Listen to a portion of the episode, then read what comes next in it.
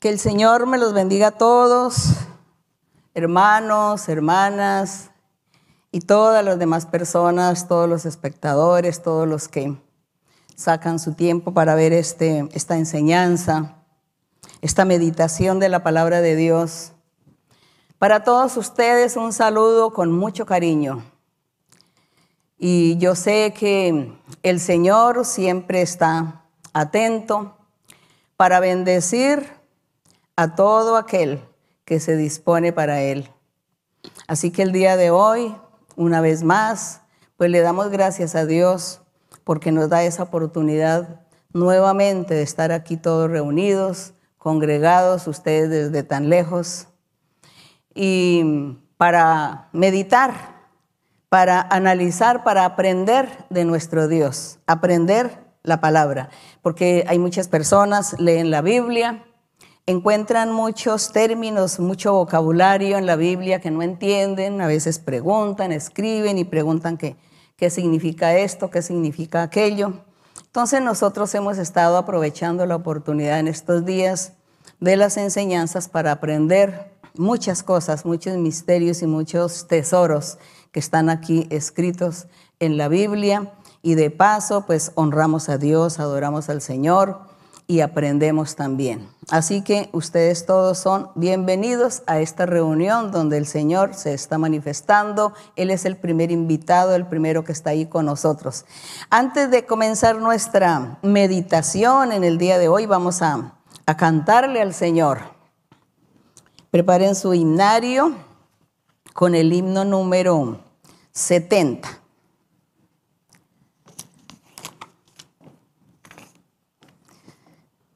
Con el himno número 70 y vamos a estar cantando al Señor para honrarle, para darle gracias. Y cantemos con el corazón todos ustedes, yo creo que ya tienen su himno, el número 70 que dice, yo ando con Cristo. Bendito sea el nombre del Señor, todos debemos andar con el Señor. Muy triste en pecado y en noche me vi, mas ya vivo alegre, a Cristo volví. Y todos los días yo canto a Jesús. Yo ando con Cristo y tengo su luz. Yo voy con el Rey, aleluya. Yo ando con Cristo. No vago ya más, al cielo me voy. Tan solo de Cristo yo soy. Por años y años sin Cristo viví y nunca en mi vida feliz yo me vi. Mas con las aves elevo mi voz y canto feliz pues del rey voy en pos. Yo voy con el rey, aleluya. Yo ando con Cristo el rey. No vago ya más, al cielo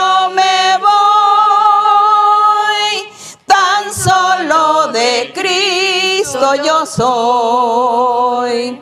Oh alma que estás en el valle sin luz, si miras arriba verás a Jesús. Ven alto, más cerca, ven pronto al Señor.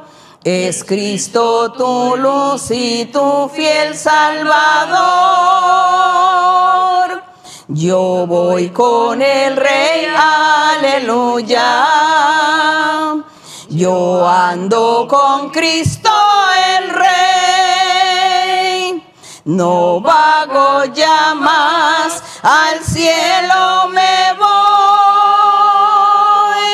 Tan solo de Cristo yo soy.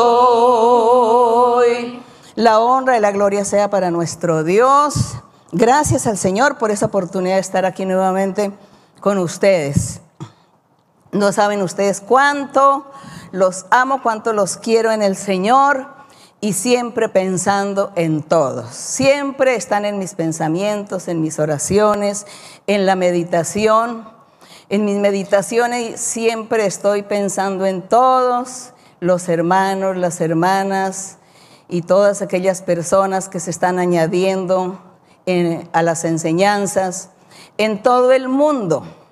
Porque no es solamente Suramérica, Centroamérica, Norteamérica, Europa, sino que también me escriben de las islas, me escriben de Islandia, de por allá de Australia, Nueva Zelanda, me escriben de Filipinas, me escriben de Japón, de la China, me escriben y me cuentan que ellos están viendo las enseñanzas en el África también.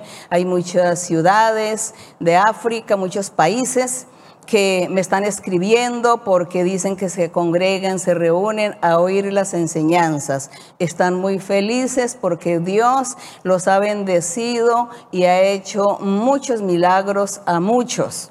Así que todo esto también les comparto porque esto es una gran bendición de nuestro Dios. Todas las veces que nosotros aquí nos reunimos para meditar en el Señor, lo debemos hacer siempre de corazón sincero, creyendo que nuestro Dios está ahí cerca de nosotros, que nos está mirando, nos está escuchando y que Él va a tener misericordia y va a tender su mano y nos bendecirá, nos libertará, nos quitará todas estas tribulaciones, estará quitando todas estas enfermedades. A todas las personas también que están sufriendo de este virus, porque hay muchos que están hospitalizados sufriendo de este, de este virus, de esta pandemia ah, de, nivel mundial que se está dando, les eh, pido, les recomiendo que clamen a nuestro Dios desde el lugar donde usted esté, sea en su vivienda o en el hospital. Clámele al Señor y pídale a Dios una oportunidad de vida, porque usted tiene que servirle a Dios, usted debe trabajar para Dios y ganar muchas almas para el Señor entonces pídele al Señor que le dé oportunidad para seguir viviendo, que lo sane, que lo, limpie, lo liberte de esta enfermedad. Y verá cómo el Señor estará actuando y haciendo esa obra maravillosa. Así que no se desanimen, no se angustien para los familiares también, para las familias. No se preocupen. Aceptemos la voluntad del Señor, pero eso sí, arrodillarnos, clamar al Señor, y verán cómo Dios en el momento menos pensado estará actuando, estará bendiciendo, libertando, sanando y consolando a muchos también, fortaleciendo a muchas familias. Así que le damos la honra al Señor, le damos gracias a nuestro Dios por estas cosas. Y hoy vamos a estar meditando sobre, sobre algo que siempre encontramos en la Biblia, que es la copa me preguntaban a mí qué significa la copa, que en la Biblia siempre encuentran este término que dice que la copa del Señor, la copa del Señor que bendecimos, la copa del Señor, la copa de la ira de Jehová, y en Apocalipsis también encontramos tantos, tanto escrito sobre esa copa, que qué significa, que bueno, nuestro Dios de su forma de trabajar, y darle a entender a la gente su doctrina. Él siempre usó de muchas parábolas, de muchas figuras, de mucha simbología, ¿no? De mucha tipología. El Señor ha usado en todas las figuras retóricas, las encontramos en la Biblia y el Señor habla, habla de esta manera a la gente. Así que solamente los que creen, confían en Dios, los que aceptan al Señor, son los que van a entender mejor. Por eso estamos aquí aprendiendo.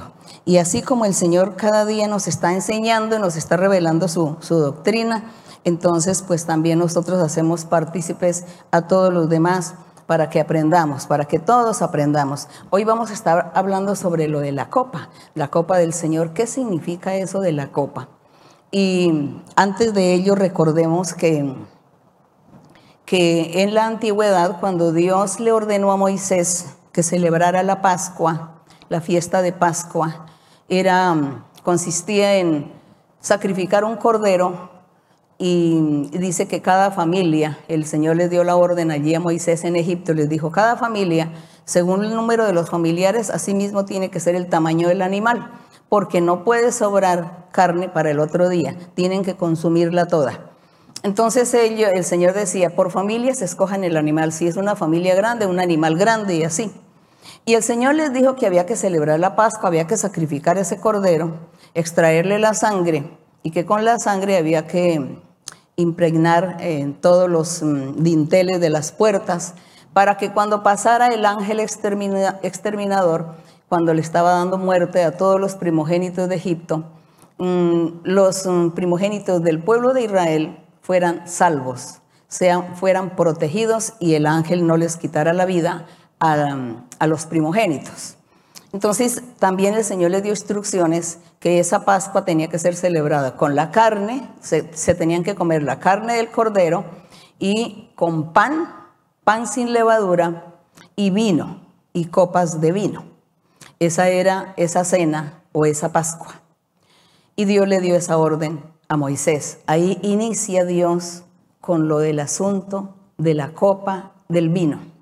Entonces nosotros vamos a estar leyendo aquí algunos versos y a medida que, que, va, que estemos leyendo, pues vamos encontrando el significado y el por qué Dios usando la copa. ¿Para qué fue que Dios permitió usar la copa? Así que vamos a abrir en Isaías, en el profeta Isaías, capítulo 51.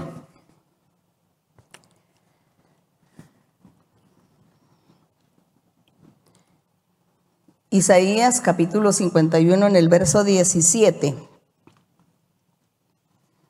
En este capítulo dice que Dios a través del profeta Isaías estaba consolando a su pueblo futuro, a su iglesia futura o al remanente los consolaba porque el Señor también ya había anunciado muchos castigos para ellos.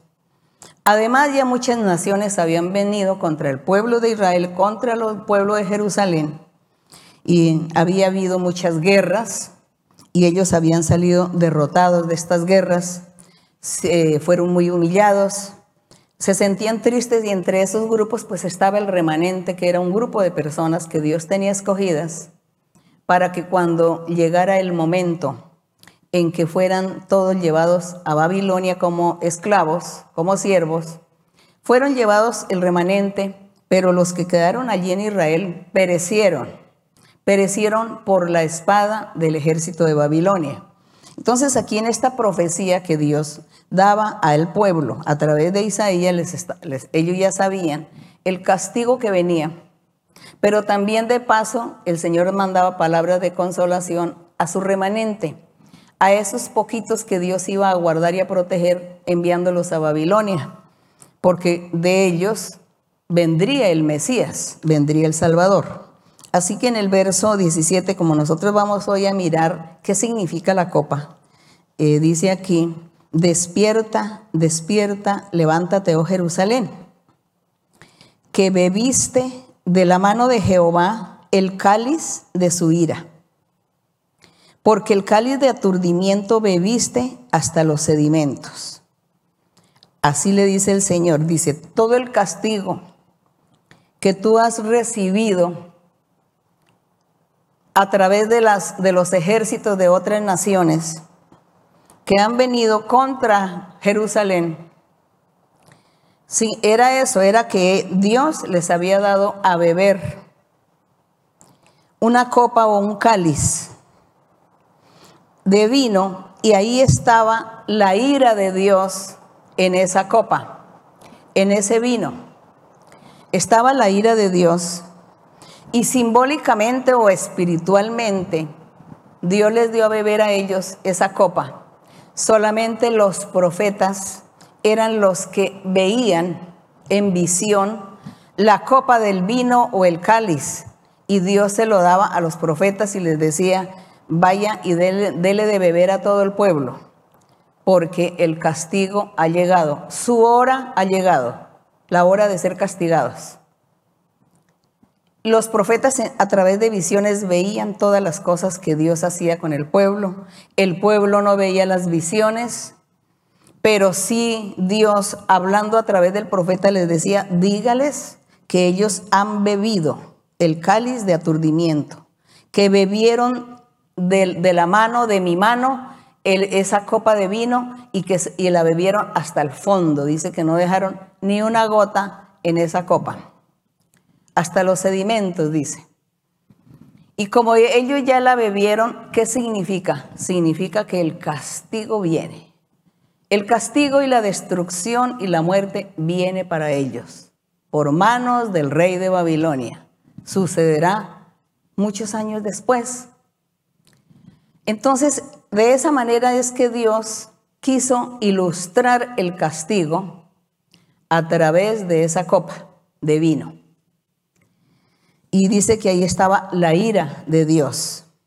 Y por eso también en algunos apartes de la Biblia decía que la copa ya estaba rebosando que, ya, si ya no cabe más vino en esa copa, que al rebosar, pues se, derrama, era la ira de Dios, que ya no, él no iba a tolerar más el pecado y las abominaciones que cometió el pueblo de Israel en la antigüedad, y que por eso ya el Señor había determinado destruirlos por manos de el rey de Babilonia. Entonces era esta copa. Vamos a leer en otro verso acerca de la copa. Jeremías 25. Jeremías 25. Aquí en del verso 15 en adelante. Aquí del verso 15 al 30 encontramos que el Señor dice que dio a beber de la copa de la ira le dio a beber no solamente al pueblo de Israel, no solamente a Jerusalén, sino también a las demás naciones que Dios usó para que se convirtieran en enemigos de los israelitas, de los habitantes de Jerusalén principalmente. Y esas naciones que fueron enemigas y vinieron en contra de, de Jerusalén, Dios también les dio castigo y les dio a beber de esa copa del vino fermentado que ya estaba rebosando y la copa se estaba derramando ya. La ira del Señor, el castigo. Y Dios le habló a Jeremías, profeta, y le dice aquí en el verso 15, porque así me dijo Jehová Dios de Israel, toma de mi mano la copa del vino de este furor y da a beber de él a todas las naciones a las cuales yo te envío. Entonces, imaginémonos nosotros que si a nosotros nos dan una copa de vino, ¿cómo va a alcanzar esa copa de vino para dársela a beber a todos los reyes de las naciones? Esto solamente lo hace Dios con su poder y esto solamente lo vio Jeremías a través de la visión.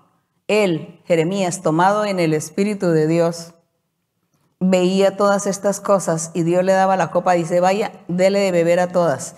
Y seguramente en espíritu Jeremías se fue y le dio a beber a todos los reyes de, de los siguientes pueblos. Y dice, beberán y temblarán y enloquecerán a causa de la espada que yo envío entre ellas. Entonces el Señor también tenía castigo para esas naciones por haberse prestado para ir en contra de Jerusalén y sus habitantes, o decimos también del pueblo de Israel. Y dice que Jeremías tomó la copa, dice, tomé la copa de la mano de Jehová y le di a beber todas las naciones. Él estaba viendo visiones y en las visiones veía como si fuera una realidad, que él estuviera dándole de beber a todas las naciones. Y dice que entre las naciones estaba Jerusalén en el verso 18. A Jerusalén, a su rey y a sus príncipes les dio a beber. Castigo para Jerusalén, castigo para sus reyes y sus príncipes. El 19, le dio a beber también a Faraón el rey de Egipto, a su siervo y a sus príncipes. Castigo también venía para el rey de Egipto. El 20, y toda la mezcla de naciones, los reyes de Uz, los reyes de Filistea, Ascalón, Gaza, Ecrón, Asdod, Edom, Moab, los hijos de Amón. 22. A todos los reyes de Tiro, a los reyes de Sidón, los reyes de, de las costas que están a este lado del mar. 23. A Dedán, Tema, Abús, a todos los reyes de Arabia, a todos los reyes y pueblos mezclados que habitan en el desierto, a los reyes de Simri, a los reyes de Elam, a los reyes de Media, a los reyes del norte, los de cerca, los de lejos. Dice, y al rey de Babilonia, el rey de Babilonia beberá, será el último que va a beber de la copa, del vino fermentado, de la ira de Dios. Y todos ellos serán castigados. Y les dirá, dice en el verso 27, les dirás, así ha dicho Jehová de los ejércitos, Dios de Israel, bebed y embragaos, vomitad y caed y no os levantéis a causa de la espada que yo envío entre vosotros.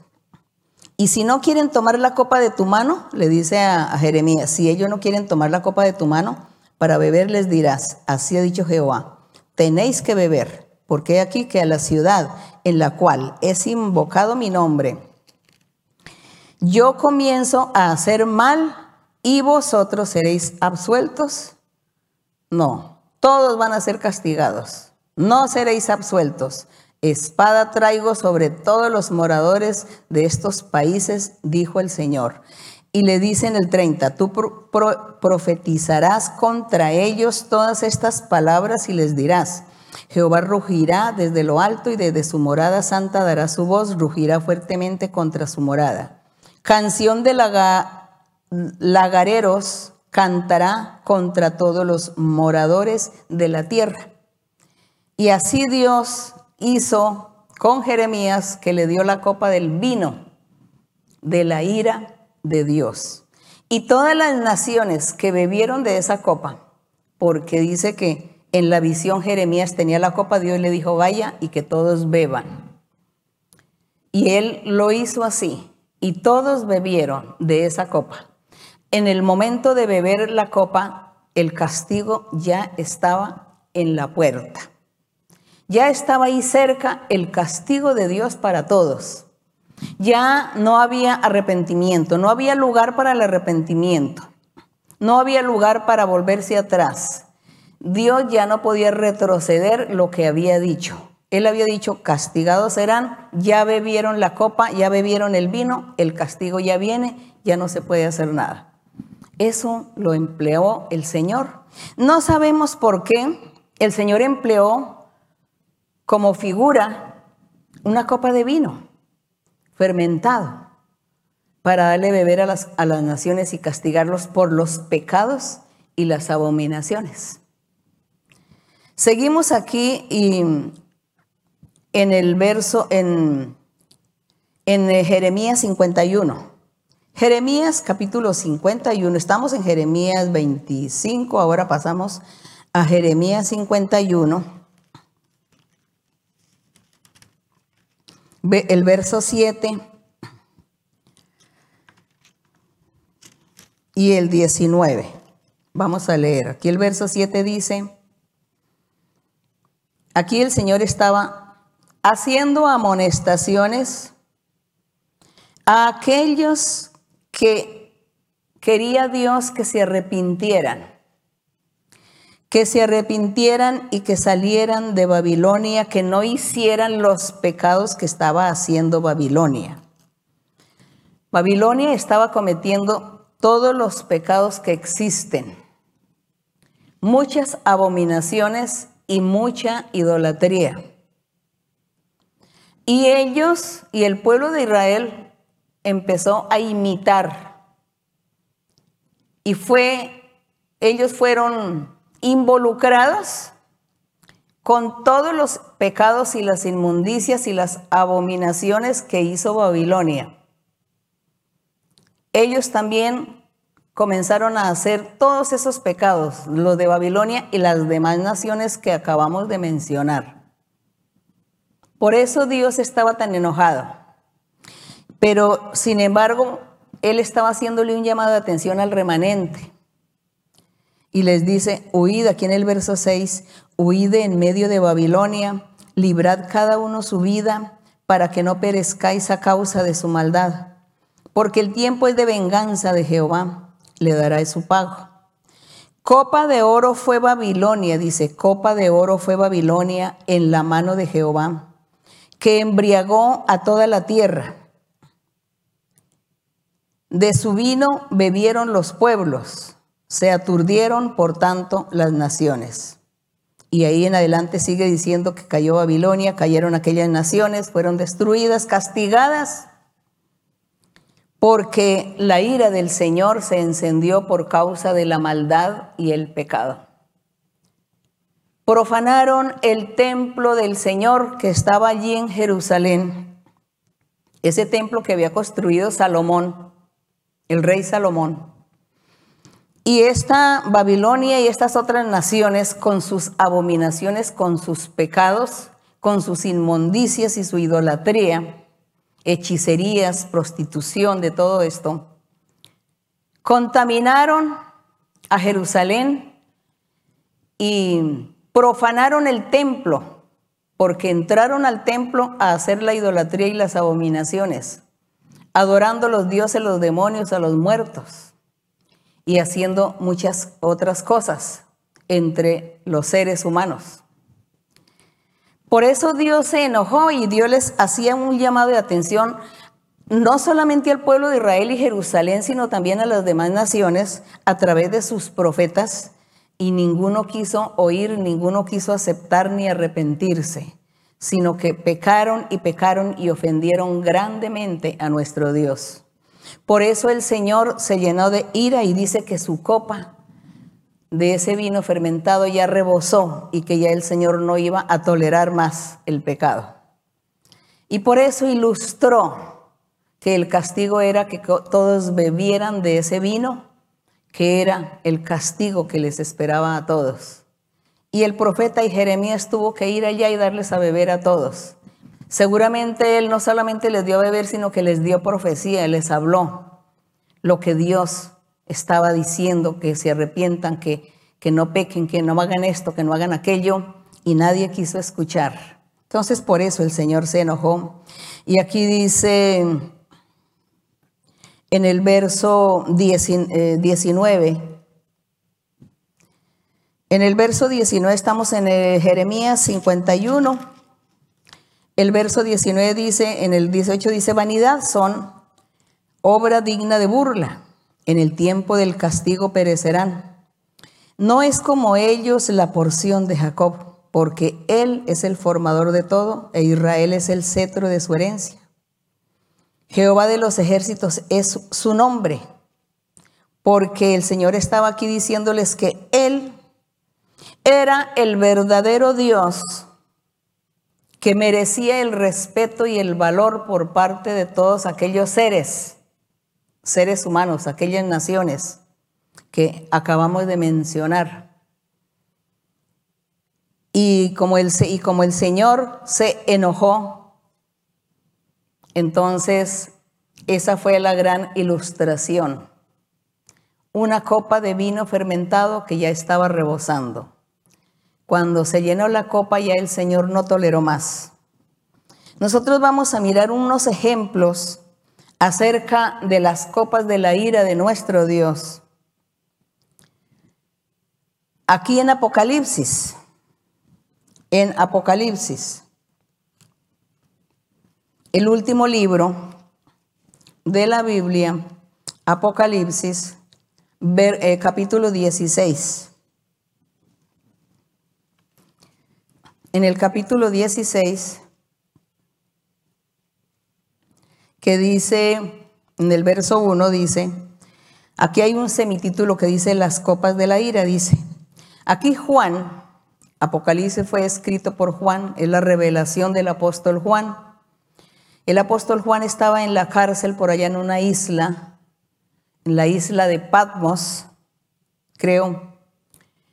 Y y él estaba allí y estando él prisionero en esa isla, Dios le dio muchas revelaciones y visiones de cosas que habían acontecido, que estaban aconteciendo y que acontecerían para el futuro. Y él escribió esto en un libro, sus revelaciones. Y Dios le hablaba y le decía, escribe esto, mira esto, mira aquello. Así que en el capítulo 16 dice Juan, Dice, oí una gran voz que decía desde el templo a los siete ángeles, id y derramad sobre la tierra las siete copas de la ira de Dios. Decía, derramad sobre la tierra las siete copas de la ira de Dios. Lo que significa que Dios ha estado todo el tiempo enojado con la humanidad. Y Dios estuvo enojado, por ejemplo, cuando Él hizo a Adán y a Eva desde Adán hasta el diluvio, hasta Noé, Dios se enojó con la humanidad, con esta gente, porque comenzaron a pecar y a hacer muchas maldades y muchas abominaciones y se apartaron de Dios. Así que Dios les envió un castigo. Antes les, eh, predicó a través de Noé y ninguno quiso escuchar a Noé y Dios envió el diluvio y les quitó la vida a todos, porque no obedecieron. Después de Noé, nuevamente la tierra comienza a poblarse.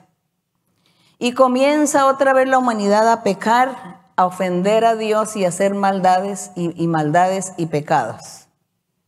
Vuelve Dios y se enoja. Es cuando ya él se enoja y por eso dice que Él las copas de la ira las ha derramado en toda la tierra para castigar a la humanidad, para que a ver si la gente se arrepiente, reaccionan y se arrepienten. Pero es tan triste que la gente no se arrepiente. Así que la gente no se arrepiente, la gente sigue. Y aquí en el verso 19, porque aquí cuando Él dice que son siete copas de ira, eh, nos llevaríamos mucho tiempo para ponernos a leer aquí todo lo de las copas, que dice que el primer ángel derramó su copa sobre la tierra y vinieron úlceras y pestilencia. Vinieron sobre los hombres, sobre los seres humanos. Entonces vino úlcera y pestilencia y ¿qué sucedía? La gente se enfermaba y moría de la pestilencia. El segundo ángel derramó su copa, se convirtió en sangre, dice, y murió todo lo que había en el mar. Tercer ángel derramó su copa sobre los ríos y las fuentes de agua se convirtieron en sangre. Eso nosotros vimos que sucedió allá en Egipto. Pero eso no fue que sucedió en ese tiempo solamente. Seguramente esto también va a suceder en el futuro. Algunas veces, en algún tiempo, Dios también ya su enojo llegará y el Señor castigará a la humanidad, porque la humanidad no se acuerda de Dios. La gente no invoca a Dios. La gente no valora a Dios, no lo honra. Antes lo niega, lo niega. Aquí dice, el quinto ángel derramó su copa y, dice que, eh, y decía, justo eres Señor, que eres, eras, serás, porque tú eres el santo. Y aquí, y dice, aquí derramaron, aquí dice en el verso 6, por cuanto derramaron la sangre de los santos y de los profetas, también tú les has dado a beber sangre. Y si nosotros nos ponemos a analizar cuándo han muerto los santos y los profetas, ellos han muerto desde la antigüedad. Desde la antigüedad se le ha dado muerte a los santos y a los profetas, a los siervos de Dios, por predicar la palabra. Después del Señor Jesucristo también sus santos y sus profetas y sus evangelistas y apóstoles también perseguidos, sacrificados por predicar la palabra de Dios, por predicar a Dios. Y si pensamos en el futuro, sucederá igual seguramente. Y dice aquí en el verso 8 que el cuarto ángel derramó su copa y dice que sobre el sol y que dice que se quemaron los hombres con fuego, que se quemaron con fuego por el sol, porque el sol estaba alumbrando, eh, los rayos eran demasiado fuertes, que la tierra no los, no los toleraba, no los soportaba y la gente moría quemada. Esto seguramente en un futuro, si la gente no se acuerda de Dios, si la gente no invoca a Dios ni busca a Dios, tendrá que sufrir todas estas cosas. Y es así como dice el 10, el quinto ángel derramó la copa y el reino dice que todo se volvió tinieblas y que la gente se mordía sus lenguas unos con otros, blasfemaban. En vez de arrepentirse, en el verso 11 dice que blasfemaron contra Dios del cielo. y que, no, y que tenían dolores porque le salieron úlceras a la humanidad. Y dice que ni con todo eso se arrepintieron. El sexto ángel derrama su copa y, sobre el río, y el, el, río Éufrates y el agua de este se, se secó. Dice que el río se secó. Y luego así de esta manera en el verso 17 que dice, el séptimo ángel derramó su copa por el aire y salió una voz del templo del cielo del trono diciendo, hecho está. Entonces hubo relámpagos, aquí vamos a, leer, aquí hubo relámpagos, voces, truenos, temblores en la tierra, terremotos que jamás los hombres habían experimentado. Y, la, y el verso 19 dice, y la gran ciudad fue dividida en tres partes y las ciudades de las naciones cayeron y la gran Babilonia vino en memoria delante de Dios para darle el cáliz del vino del ardor de su ira. Y resulta, hermanos, que esta Babilonia que está aquí en Apocalipsis, es la simbología o es esa Babilonia que existe hoy, existió en la época de la antigüedad física, físicamente existió el imperio babilónico. Y Dios castigó a todas esas naciones en la antigüedad y castigó a Babilonia. Pero resulta que hoy, después del Evangelio de nuestro Señor Jesucristo, esta Babilonia comenzó a formarse nuevamente, a trabajar, no físicamente, sino una figura. Ya era la figura, ya era la parte simbólica espiritual. Y esa Babilonia dice, según aquí Apocalipsis, dice que está habitando en todo el mundo. Dice que esa Babilonia está sentada sobre muchas aguas y dice que eso sobre muchos reinos y muchos gobiernos en todo el mundo, dando a entender que la gente, hombres y mujeres, seguidores de esta Babilonia, pero ya no es física como lo hubo en la antigüedad, sino espiritual. La Babilonia, la madre de la maldad, de las abominaciones, del pecado, de la inmundicia, de la idolatría y de todo el pecado. Entonces esta Babilonia quedó ahí, está reinando reinando y tiene muchos seguidores. Y por eso aquí dice que esta ciudad, este dice, y la gran Babilonia vino en memoria de la, delante de Dios para darle el cáliz del vino del ardor de su ira. Entonces Dios también hoy, es decir, después de nuestro Señor Jesucristo, también el Señor tiene las copas del vino fermentado las copas llenas de ira para la humanidad, porque la humanidad todo el tiempo ha seguido pecando y pecando. Y esta Babilonia espiritual que está reinando en el mundo, que es la madre de los pecados y de las abominaciones, vuelvo a repetir. Aquí en el verso 5 dice, en el verso 5 del capítulo 17, dice, en su frente hay un nombre escrito, dice, Babilonia, la grande, la madre de las rameras y de las abominaciones de la tierra. Y la mujer estaba ebria de la sangre de los santos y de la sangre de los mártires de Jesús. Y cuando la vi quedé asombrado con gran asombro. Y el ángel le dijo a Juan, ¿por qué te asombras? Yo te diré el misterio de esta mujer y de la bestia que, la trae. Esa bestia tiene siete cabezas y diez cuernos. La bestia es, era y no es y será, dice. Está a punto de subir del abismo. Y dice aquí, y los moradores de la tierra y aquellos cuyos nombres no están escritos desde la fundación del mundo, en el libro de la vida, se asombrarán viendo la bestia que era y no es, pero será. Esto es para la mente que tenga sabiduría. Las siete cabezas son siete montes que son siete reyes. Ve, entonces dice que él vio una bestia con siete cabezas y dice son siete reyes. En el verso 11 dice la bestia que era y no es y es también el octavo rey entre los siete y va a la perdición. Y los cuernos que has visto, viste diez cuernos, dice, son diez reyes también. Pero aquí lo curioso es, la bestia principal, la Babilonia, a la cual el Señor le hizo beber del vino, de la copa de vino de su furor, porque ella es la madre. Dice que es la madre de las rameras y de las abominaciones de todo el mundo. Y Dios también tiene castigo para esta. Un castigo que le dio en la antigüedad de, los versos que leímos en Isaías y en Ezequiel. en Ezequiel. Leímos que había una Babilonia física y un poco de naciones que Dios castigó con Jerusalén y castigó a los israelitas. Destruyó a Jerusalén el Señor y todo esto. Bueno, aquí en Apocalipsis que está hablando de cosas para el futuro, también vemos ya esta Babilonia espiritual como la madre de todos los pecados y la maldad y la abominación. Las idolatrías y de toda la gente que se entrega y que vive haciendo maldades constantemente. Y el Señor dice que les va a dar su copa también a beber, que todos beberán de la copa y que ya están todos con su castigo para que el día señalado venga el castigo. Entonces el Señor nos hace a nosotros la invitación.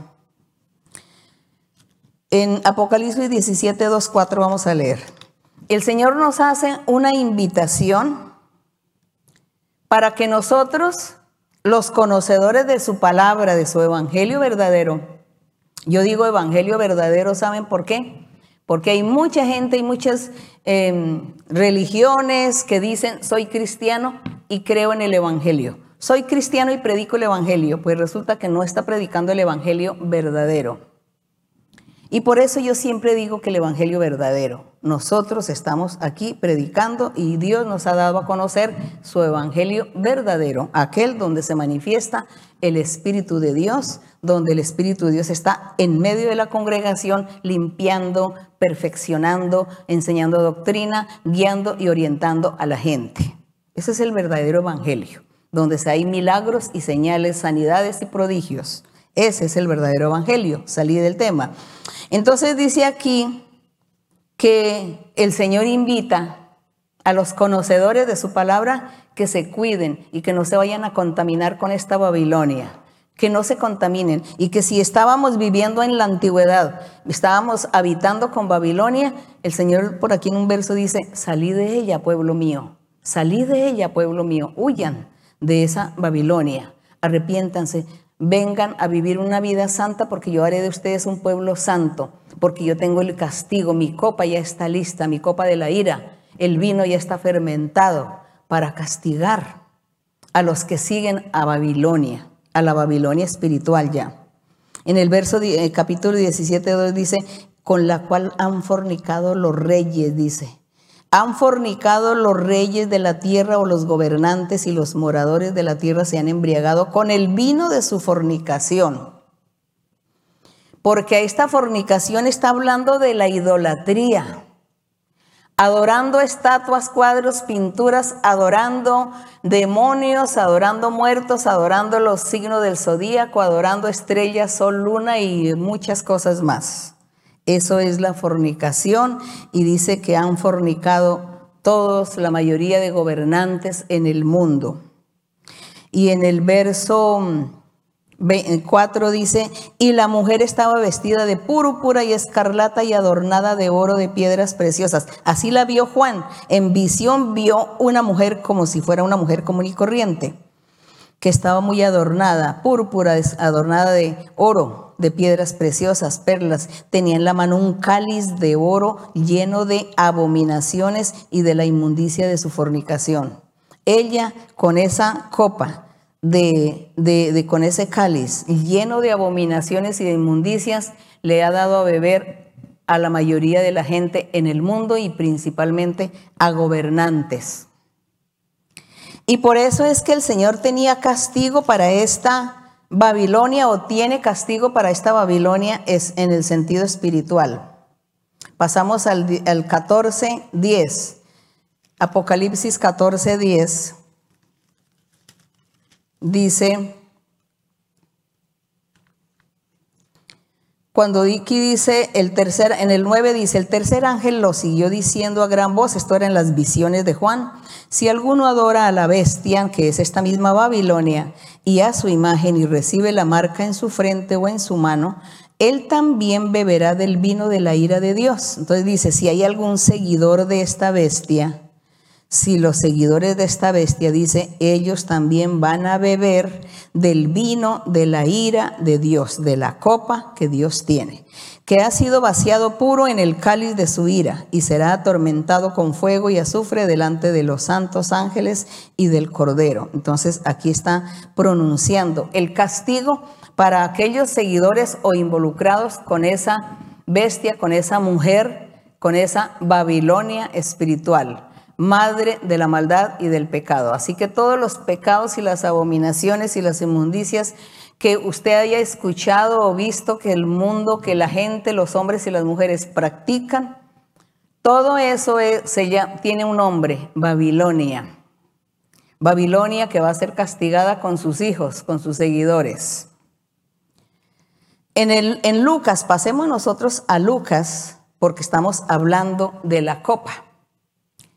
Estamos hablando de la copa. Ah, me faltó Apocalipsis 18 en el verso eh, número 3. Creo que no lo hemos leído. Ah, sí, ya lo leímos, que dice que todas las naciones, no, no lo hemos leído, dice, todas las naciones han bebido del vino, pero, de, pero primero aquí le, leamos el verso número 2. Apocalipsis 18, el verso 2. Y dice que Juan vio a un ángel que clamaba y dice, clamó con voz potente diciendo, ha caído, ha caído la gran Babilonia, se ha hecho habitación de demonios, guarida de todo espíritu inmundo, albergue de toda ave inmunda y aborrecible. ¿Cómo les parece? A Babilonia. ¿Cómo les parece esa Babilonia espiritual de hoy? Y esta Babilonia existió en la antigüedad físicamente y ellos practicaban todas estas cosas. Todo esto, las brujerías, hechicerías, adoración al diablo, hacerle culto al diablo, todo eso lo practicaban en ese tiempo y por eso Dios castigó con su copa de vino fermentado que era la ira del Señor. Y aquí dice que esta Babilonia espiritual, porque hoy toda la gente está practicando todos estos pecados, son muchos los que dice que son habitación de demonios y guarida de todos espíritus inmundos. Y el verso 3 dice, porque todas las naciones han bebido del vino de su, del furor de su fornicación, de su idolatría. Cuando habla de fornicación está hablando la idolatría, de cambiar a Dios por otras cosas, por otros eh, seres inanimados, dioses de cemento, de yeso, de piedra, de madera, de lo que sea. Dioses demonios también adorando a los demonios, haciendo brujerías, hechicerías, haciendo tantas maldades con su cuerpo, usando su cuerpo, sus partes, usándolas para la maldad, para lo malo, para lascivias, para inmundicias. Todas estas cosas Todas estas cosas las hace eh, Babilonia, es la madre de todos estos mm, saberes de hacer todas estas cosas inmundas. Es Babilonia. Entonces, por eso, cuando usted lee aquí en Apocalipsis, no se vaya a asustar. Es todo simbólico. Y Dios está hablando del pecado, de la maldad de los seres humanos y del castigo de los que no quieren arrepentirse y buscar a Dios. Y la gente dice, es que Dios ha sido injusto, Dios tan injusto. Uno lee en la Biblia que las guerras, que murieron tantos en cada guerra, no, Dios era muy injusto, Dios era de violencia, de sangre, no sé qué.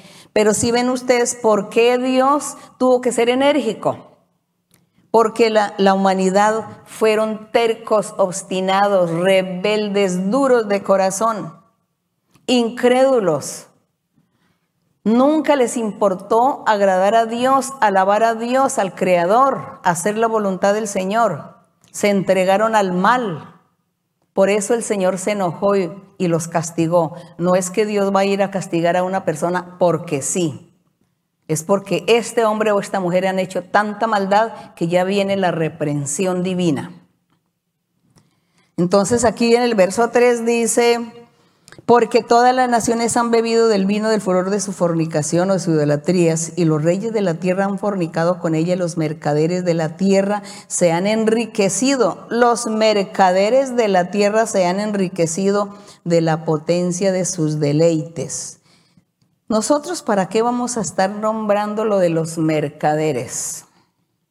Que dice que los mercaderes de la tierra se enriquecieron con la potencia de los deleites de esta Babilonia y de sus fornicaciones, de sus adivinaciones, hechicerías.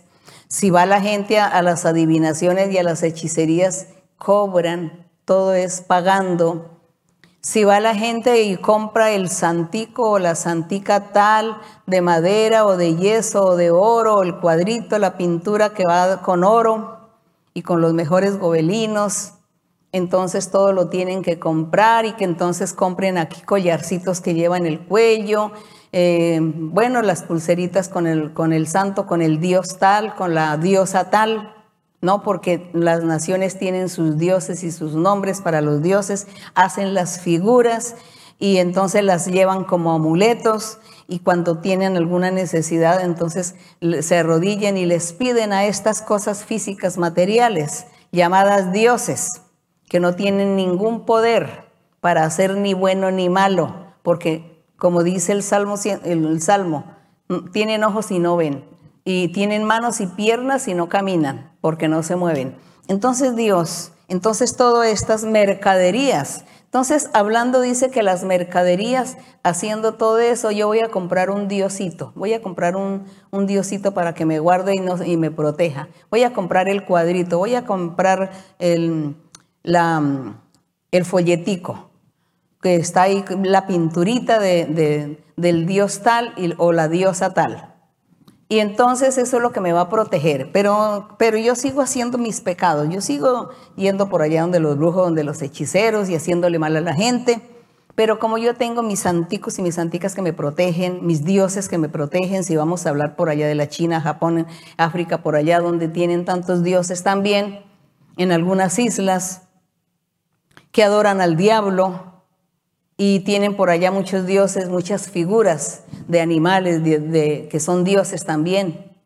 Entonces la gente, eso es la mercadería que habla aquí la Biblia. Esa es la mercadería, dice que han fornicado con ella, los mercaderes se han enriquecido de esa Babilonia y esa todo eso, la reunión de toda la maldad del mundo y los pecados del mundo, las idolatrías, si se juntan en una con todas las creencias de muchos países, si se juntan en una, tienen una madre que se llama Babilonia. Y la copa de nuestro Dios, enojado. Entonces vamos a pasar a Lucas. Lucas 22.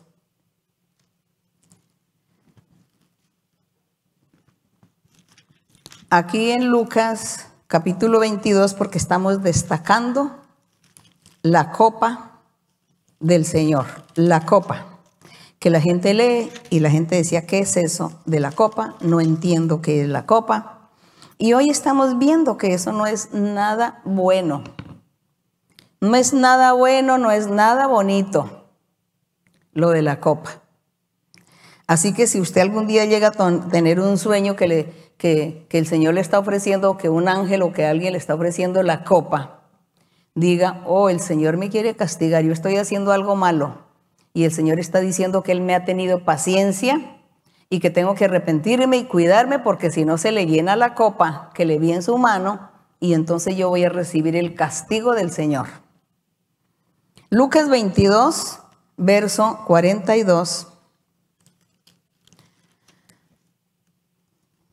dice que el Señor Jesucristo, nuestro Señor Jesucristo ya estaba en los días de ser sacrificado en, la cruz del Calvario.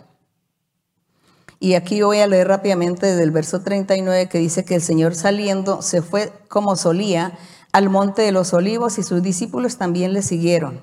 Cuando llegó a aquel lugar les dijo, orad que no para que no entréis en tentación. Y él se apartó de ellos a distancia como de un tiro de piedra y puesto de rodillas oró, diciendo, Padre, si quieres, pasa de mí esta copa, pero no se haga mi voluntad, sino la tuya. Y dice que un ángel se le apareció y lo fortalecía. Entonces el Señor le dice, Padre, si quieres, pasa de mí esta copa, pero no se haga mi voluntad sino la tuya. ¿Cómo les parece que el Señor, el Padre, le dio la copa de vino al Señor? Le dio la copa de vino y le dice, el vino está fermentado y la copa está rebosando. Ya se, está, se va a derramar el vino. Mi ira ha llegado. Todos pecaron. Todos habían pecado. Porque dice la Biblia que cuando el Señor Jesucristo apareció en la tierra, cuando Él nació, cuando Él se manifestó en la tierra, dice que Dios miró, dice que Dios miró desde los cielos a la tierra para ver si había uno. Dice, y Dios miró desde los cielos a ver si había algún entendido que buscara a Dios. No había ni siquiera uno, eso lo dice un salmo. Dice, no había ni siquiera uno. No hay quien haga lo bueno. No hay ni uno.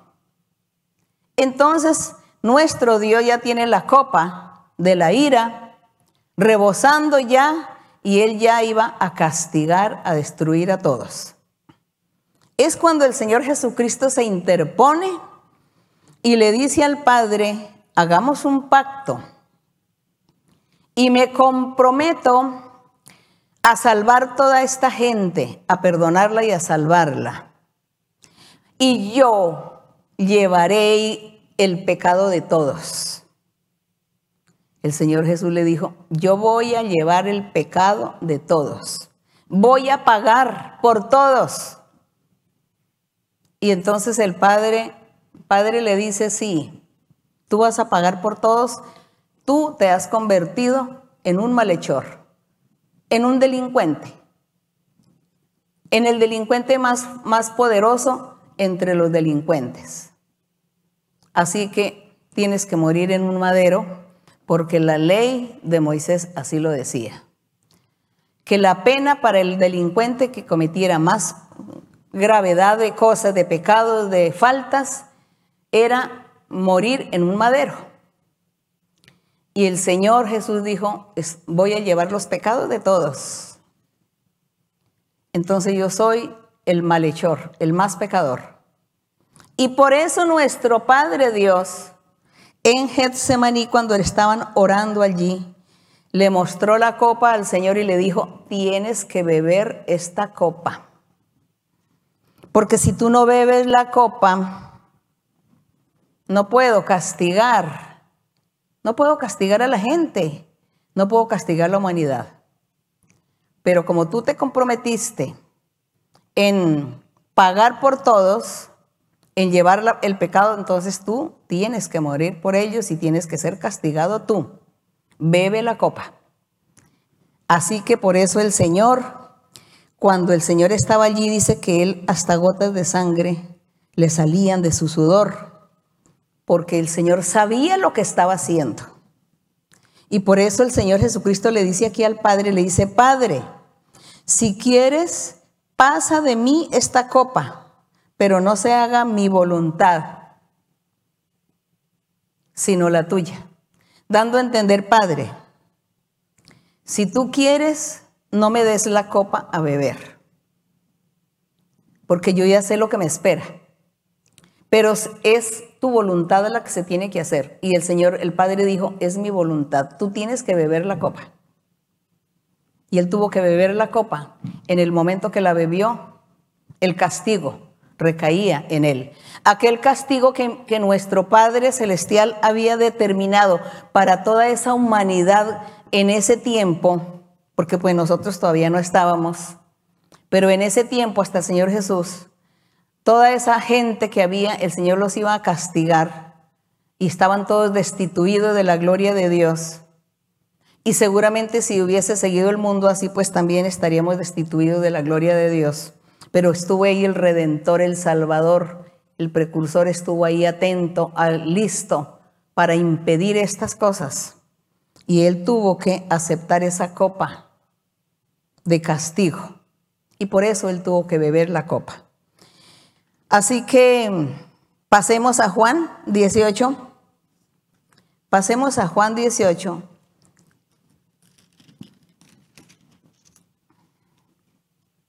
En el verso 11, también que el Señor aquí, en este capítulo 18 de Juan, de Juan, dice que el Señor fue arrestado y estaban algunos discípulos con él, entre ellos Pedro. Y cuando arrestaron al Señor, cuando lo llevaron prisionero, entonces vamos aquí a leer desde unos versos atrás.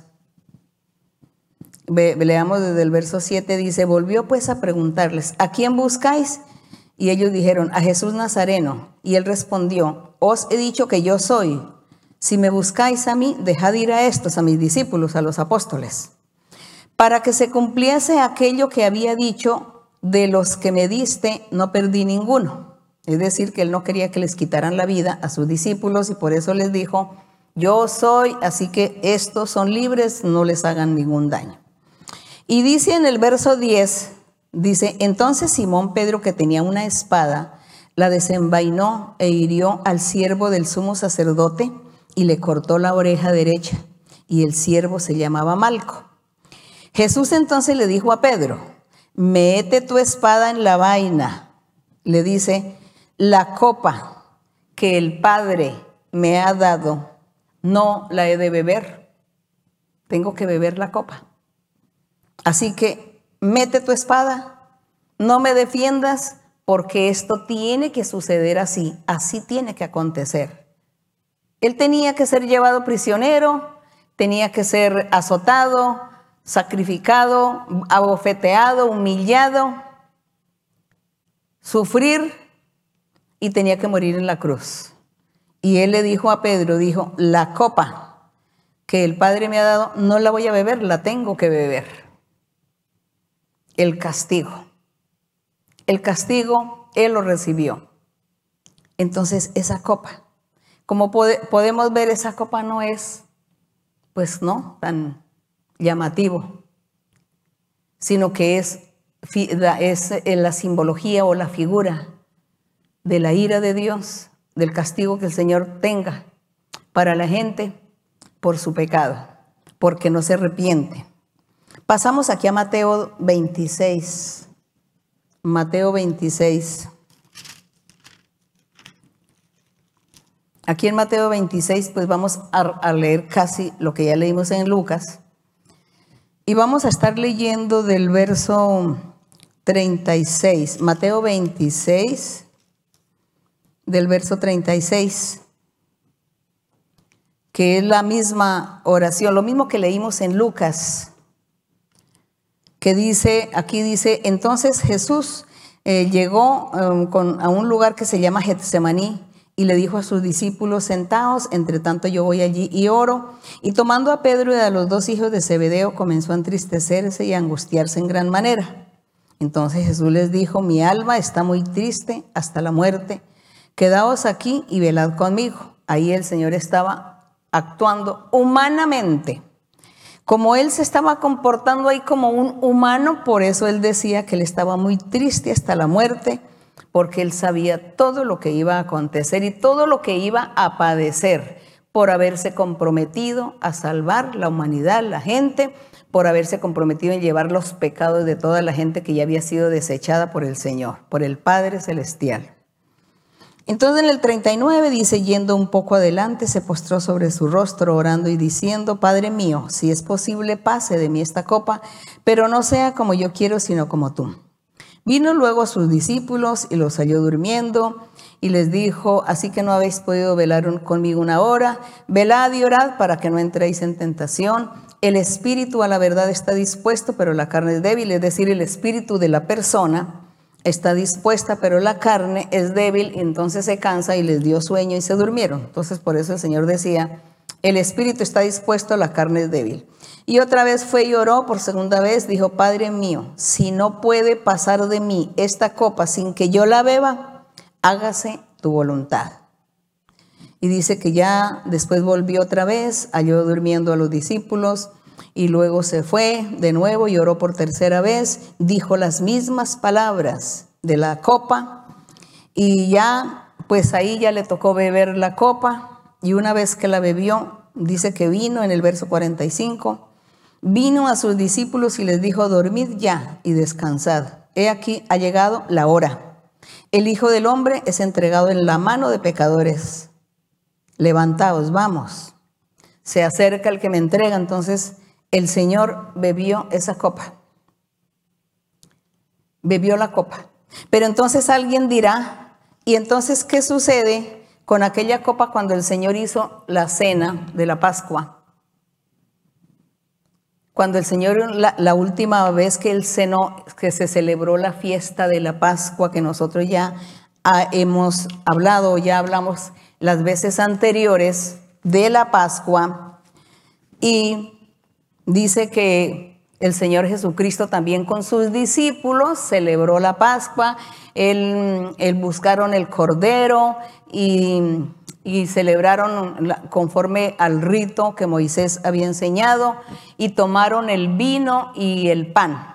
Pero recordemos que nuestro Señor Jesucristo siempre dijo, yo soy el pan de vida. Y cuando estaban tomando esa cena, el Señor les dijo, esta es la última cena o la última Pascua que yo voy a comer con, ustedes. Yo después la voy a comer en, espiritualmente. Cuando ya venga, cuando ya haya ido a la cruz del Calvario y resucitado, eso ya es venir del rey, al reino de los cielos. Dice, cuando yo ya esté en el reino de los cielos, comeré con ustedes esta copa, este pan, esta Pascua ¿Por qué? Porque nuestro Señor Jesucristo es la Pascua. Él es la Pascua, Él es el Cordero. Y también cuando Él repartió el pan y Él vino y le dijo a los discípulos, tome coman este pan. Este pan es mi cuerpo que va a ser sacrificado en la cruz. Les dio una copa de vino y les dijo, tome beban este vino. Este vino es mi sangre. ¿Sí ve la diferencia de esa copa a a la otra copa que estuvimos leyendo? Le dijo, esta copa es mi sangre, que por ustedes es derramada mi sangre allá en la cruz, para perdón de pecados. Entonces el Señor les decía, si ustedes quieren, hagan esto en memoria de mí. Pero el Señor les dijo, la comunión. Yo estaré con ustedes. ¿Por qué? Porque el Señor es nuestra Pascua espiritual. Por eso nosotros hoy no celebramos la Pascua porque nuestro Señor Jesucristo es la Pascua, Él es el Cordero y Él es el pan y Él es el vino. Entonces Él es todo y si nosotros tenemos comunión con Él, si en nuestro corazón está habitando el Señor, habitando el Espíritu Santo, entonces pues no tenemos esa necesidad de estar celebrando Pascuas físicas, la Pascua física. Y si alguien dice que hay que celebrar por lo menos el pan y el vino, que porque el apóstol Pablo lo dijo que había que hacer esto, pues entonces también lean muy bien los requisitos. Los requisitos de cómo es que hay que tomar esa cena, que es el pan sin levadura y, y el vino, un vino, en memoria de lo que el Señor Jesús hizo en la cruz del Calvario. Y los requisitos el hombre y la mujer tienen que andar en perfección. Si llegan a andar en pecado, maldición es lo que están tomando en esa copa o comiendo en ese pan.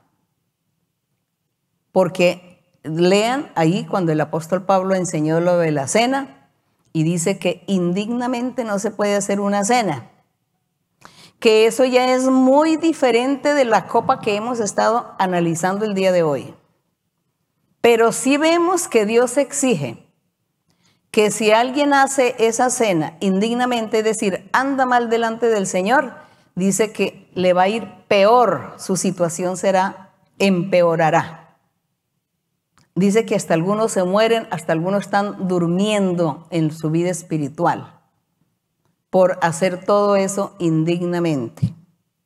Entonces, las personas, los hombres y las mujeres que anhelen, que deseen físicamente hacer, decir, no, vamos hoy a conmemorizar mm, la muerte del Señor Jesucristo allá en la cruz. Mm, hagamos memoria y entonces vamos a comer el pan y el vino. Pues lo puede hacer, pero usted primero tiene que analizar su vida. Primero usted mire cómo vive, cómo está su vida para que haga este acto. Si usted no está bien delante de Dios, no lo haga porque usted lo que va es a sobrellevar sobre sí mismo una carga, un castigo por parte del Señor. Entonces, eh, por eso nosotros debemos procurar buscar a Dios, procurar tener a Dios en nuestro corazón, agradarle y que Él nos ayude a cambiar y que nos ayude a ser santos y perfectos. Que el Señor ayude a nuestra carne a quitar toda tendencia pecaminosa para agradarle a Él. Pero la copa que nosotros estuvimos viendo, como pudieron darse cuenta, era de castigo, de castigo. Y si vamos a ver que la cena que el Señor Jesús les dijo a los discípulos, hagan esto en memoria de mí, le reveló a Pablo y le dijo, todos tienen que estar en santidad para hacer esa conmemoración o de lo contrario, pues la copa se va a convertir en maldición en vez de bendición a los que estén haciendo estas cosas indignamente. Entonces, por eso, le pedimos al Señor, le pedimos a nuestro Dios que nos ayude, que nos ayude a cambiar, que nos, nos perfeccione y que estemos al día con el Señor y alguien, alguna vez una persona me escribía y me decía, ¿por qué en la iglesia no se ha hecho lo de la Santa Cena? Si nosotros ponemos en la congregación a hacer la Santa Cena y, y decimos aquí desde el púlpito, los que sean dignos, los que estén libres de pecado, pueden pasar aquí al acto de la cena. ¿Ustedes qué, creen? ¿Cómo se sentirían toda la congregación que estuviese ahí al frente? Entonces, ¿qué pasa? Todos pasan porque les va a dar vergüenza, va a decir, si yo no paso, todos me van a tildar y me van a decir que yo estoy en pecado. Entonces voy a pasar. Tomo la cena hipócritamente. Y si todos son honestos y dicen, y nadie pasa a tomar la cena, es que no nos sentimos bien delante de Dios. Todos, ninguno pasó a tomar la cena. Entonces, también está la burla, está la crítica, el cuestionamiento. ¿No les parece que eso es algo delicado? Eso es algo en lo que hay que orar al Señor y pedirle a Dios que Dios nos guíe, nos oriente y nos enseñe la forma correcta para no hacer sentir mal a nadie, para no sentir ni a la gente ni pecadora ni santa.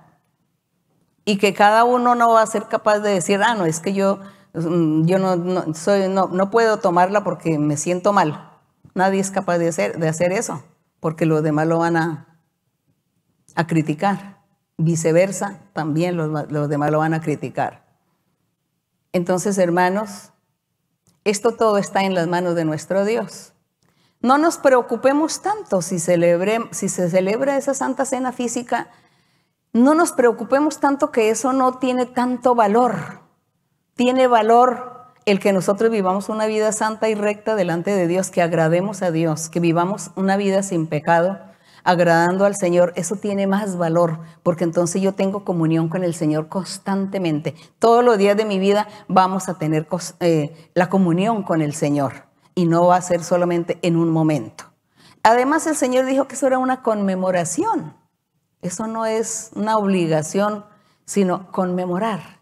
Si nosotros todo el tiempo estamos pensando en lo que el Señor hizo en la cruz del Calvario, por lo menos yo siempre estoy pensando en el sacrificio que el Señor hizo en la cruz del Calvario. Yo siempre lo estoy conmemorando con mis pensamientos, con el recuerdo, imaginándome cómo, cómo pudieron suceder las cosas, todo lo que aconteció. Ahí está uno conmemorando lo del Señor. Quizá eso tenga otra, otra connotación o, o tenga otro sentido cuando el Señor le reveló eso a Pablo. En ese tiempo quizá la gente necesitó eso porque eran tan duros y no querían creer en el Salvador, en el Mesías. No querían creer en el Señor Jesucristo. Quizá por eso Dios les puso esa carga, como esa tarea, ese trabajo de decirles, hagan esto en la conmemoren esto, hagan esto en memoria de mí, crean en esto, hagan estas cosas. Y a Pablo también, porque ellos eran judíos. Era muy difícil ellos aceptar al Señor. Para nosotros hoy no es difícil aceptar a nuestro, a nuestro Señor. Nosotros lo aceptamos y sabemos y aprendimos muchas cosas. Entonces solo nos resta orar a nuestro Dios y que el Señor nos guíe, nos enseñe y nos diga el Señor qué paso es el que hay que seguir, pero que todo sea dentro de la perfección, dentro de lo justo y lo recto, dentro del plan del Señor. Que nosotros no vayamos a hacer nada por nuestra propia conveniencia o caprichos, sino que todo lo queremos hacer para agradar a nuestro Dios, para honrarle. Y espero que lo de la copa, que tanto me preguntaban, haya quedado claro. Y así, de esta manera, pues le vamos a dar gracias a nuestro Dios en esta noche. Vamos a estar orando al Señor. Orando y también ustedes, los enfermos, los que tienen enfermedades diversas, cada uno enumere su enfermedad, su necesidad, su petición delante del Señor, pídele a Dios, pídele al Señor y si, hay enfermos eh, de, de, esta pandemia, también ustedes pidan al Señor y clámenle al Señor. Entonces Dios estará aquí atento a oír nuestra oración, nuestro clamor. Padre Santo, gracias Señor, te damos por esta oportunidad maravillosa de leer, de escudriñar, de profundizar en la Biblia, en tu palabra. Qué hermoso es, Señor, cuando nosotros leemos con entendimiento y tú nos das eh, pues esa sabiduría y ese buen entender de tu palabra. Gracias, mi Señor, porque tú abres nuestros corazones, nuestra alma, nuestro ser se regocija cada vez que nosotros estamos aprendiendo de ti, porque sabemos que estás tan cerca de nosotros. Te sentimos muy cerca de nosotros, Padre. Gracias, Señor. Sentimos tu presencia. Está cerca de nosotros, Señor, y aprovechando que tú estás tan cerca de nosotros, te pido, mi Señor, en este momento que extiendas tu mano poderosa, tu mano sanadora, y tú, Señor, tengas misericordia de todas aquellas personas que están en este momento clamándote a ti por sus necesidades materiales, espirituales, por sus enfermedades físicas y psíquicas, y también por esta pandemia que ellos te están pidiendo a ti, Señor, que tú escuches la oración, Señor. Ten misericordia de todos nosotros, Señor. Ten misericordia de la gente que vive el mundo, de aquella gente que todavía no te conoce a ti. Ten misericordia de aquellos que hasta ahora te están conociendo, de aquellos que hasta ahora están, han tenido la oportunidad de ver y oír las enseñanzas y que su corazón se alegra porque ellos quieren aprender y se sienten felices porque tu presencia, tu Espíritu Santo, viene a sus vidas y ellos sienten alegría, gozo y felicidad y anhelan, desean congregarse. Padre Santo, acuérdate de todos ellos, extiende tu mano para todos, bendícelos, libértales, dales gozo, alegría, tu Espíritu Santo en cada uno, llénalos de ti, y bendíceles, prospérales en su camino. Mira sus necesidades. Mira, Señor, el trabajo. algunos les falta trabajo, otros tienen, necesitan vivienda, otros necesitan la comida, el vestido, otros tienen deudas. Padre Santo, ten misericordia. Ten misericordia en el nombre glorioso de tu Hijo Jesucristo. Ten misericordia, Señor. Extiende tu mano, Señor. Bendice a todos, liberta a todos, da sanidades, da liberaciones, rompe cadenas, rompe ataduras y ligaduras, quita maldiciones del diablo, destruye brujerías, hechicerías, quita toda inmundicia, Quita, Señor, todo mal, toda lascivia, toda inmundicia, todas las orgías, todas aquellas cosas que corrompen el corazón de la persona del hombre, de la mujer. Liberta a cada uno, Señor. Limpia a aquellos que te piden, que te claman, a aquellos que anhelan y desean hacer tu voluntad, aquellos que quieren agradarte, aquellos que quieren ser felices. Dale la felicidad, dale la paz y la libertad. Gracias, mi Señor, por escuchar nuestro clamor. Gracias por oír nuestras oraciones. Gracias, mi Señor, por tu presencia. Gracias por tu amor. En el nombre glorioso de Jesucristo, tu Hijo amado, te pedimos, Señor, la honra y la gloria para ti, desde ahora y para siempre. Bendito nuestro Dios. Estaremos cantándole al Señor el coro 110 que titula Jehová, tú eres mi Dios. Decimos Jehová, pero no olviden que Jehová es una palabra hebrea que significa Dios. Entonces, por la rima del, del mismo coro se dice Jehová, tú eres mi Dios como decir, Dios, tú eres mi Dios. Vamos a cantarle al Señor. Jehová, tú eres mi Dios, alabaré y ensalzaré tu nombre. Jehová, tú eres mi Dios, alabaré y ensalzaré tu nombre. Jehová, tú eres mi Dios. Alabaré y ensalzaré tu nombre, porque has hecho maravillas. Alabaré y ensalzaré tu nombre, porque has hecho maravillas. Alabaré y ensalzaré tu nombre. Jehová, tú eres mi Dios. Alabaré y ensalzaré tu nombre. Jehová, mi Dios. Alabaré y ensalzaré tu nombre. Jehová, tú eres mi Dios. Alabaré y ensalzaré tu nombre, porque has hecho maravillas. Alabaré y ensalzaré tu nombre, porque has hecho maravillas.